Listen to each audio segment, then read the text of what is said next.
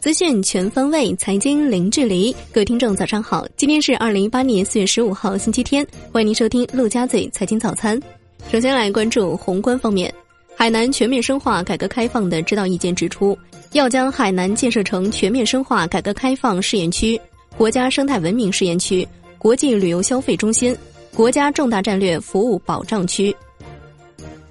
国务院总理李克强指出，互联网加医疗健康不仅能够缓解老百姓民生之痛，而且也能够有效带动发展。这件事我们认准了，就要加快推进，有关部门要齐心协力，抓紧落实。统计局表示，服务业已成为我国经济发展的主动力。二零一七年，我国服务业增加值四十二万七千零三十二亿元，占 GDP 的比重是百分之五十一点六，超过第二产业百分之十一点一。成为我国第一大产业，服务业增加值比去年增长百分之八，高于全国 GDP 增长一点一个百分点，连续五年增速高于第二产业。新华社的消息，世贸组织日前将今年全球贸易增长预期由此前的百分之三点二上调至百分之四点四，并指出中国经济结构改革长期来看将对全球贸易增长提供支撑。中国经济转型有助于全球经济实现稳定可持续增长。来关注国内股市，海南鼓励旅游企业优化重组，支持符合条件的企业上市融资，促进旅游产业规模化、品牌化、网络化经营，形成一批具有国际竞争力的旅游集团。根据上交所市场质量报告显示，二零一七年沪市证券交易市场整体质量有所提升，市场平稳度提高。机构投资者提交的订单占比较一六年提升于四个百分点，且更倾向于交易大盘股。来关注金融方面，四月以来，上市房企发布的各项融资需求已近一千亿人民币。分析认为，国内金融监管日渐严厉的大趋势，也在促使企业追赶这一窗口期。小额贷款类 ABS 产品，二零一八年一季度增长速度下降，截至二零一八年一季末。蚂蚁金服的一系列项目共备案确认一百七十四只小额贷款类专项计划，总规模达到四千四百三十七点四亿元，占小额贷款类产品规模的百分之八十九点五九。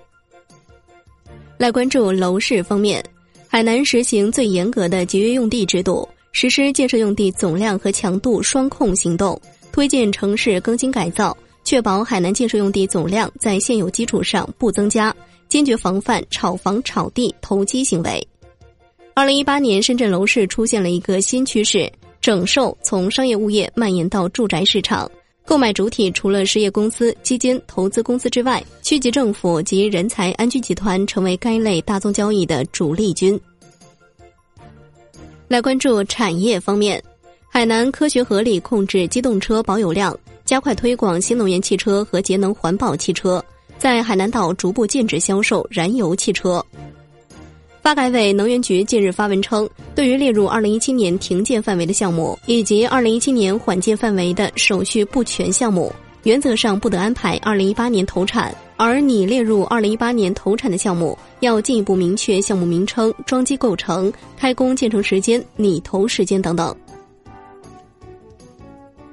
二维码静态扫码本月起被限额五百元。而另外一边，近期多家银行计划将小额免密免签单笔限额从三百元上调至一千元。滴滴为维护出行行业正常的市场秩序，响应上海市交通委关于停止补贴大战的要求，滴滴表示坚决支持，并将认真贯彻执行，于四月十四号率先取消常态化补贴。美团高级副总裁王慧文称，大众刚需的基础应用。应该保持两到三家的竞争状态，尤其要避免非用户选择性的一家独大，即通过资本的方式实现一家独大，两个公司合并同类项。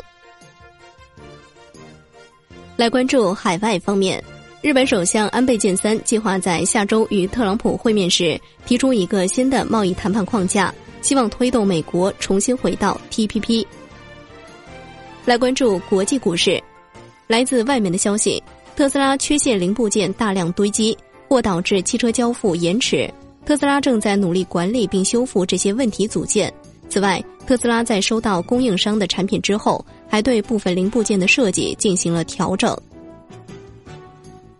来关注商品方面，中信证券点评美英法打击叙利亚事件。叙利亚局势的恶化是美俄在叙利亚多年武装对峙的进一步升级，短期可能大幅推升油价，但预计美俄就叙利亚问题发生直接军事对峙持续时间不会太长，油价将重回供需主导的趋势。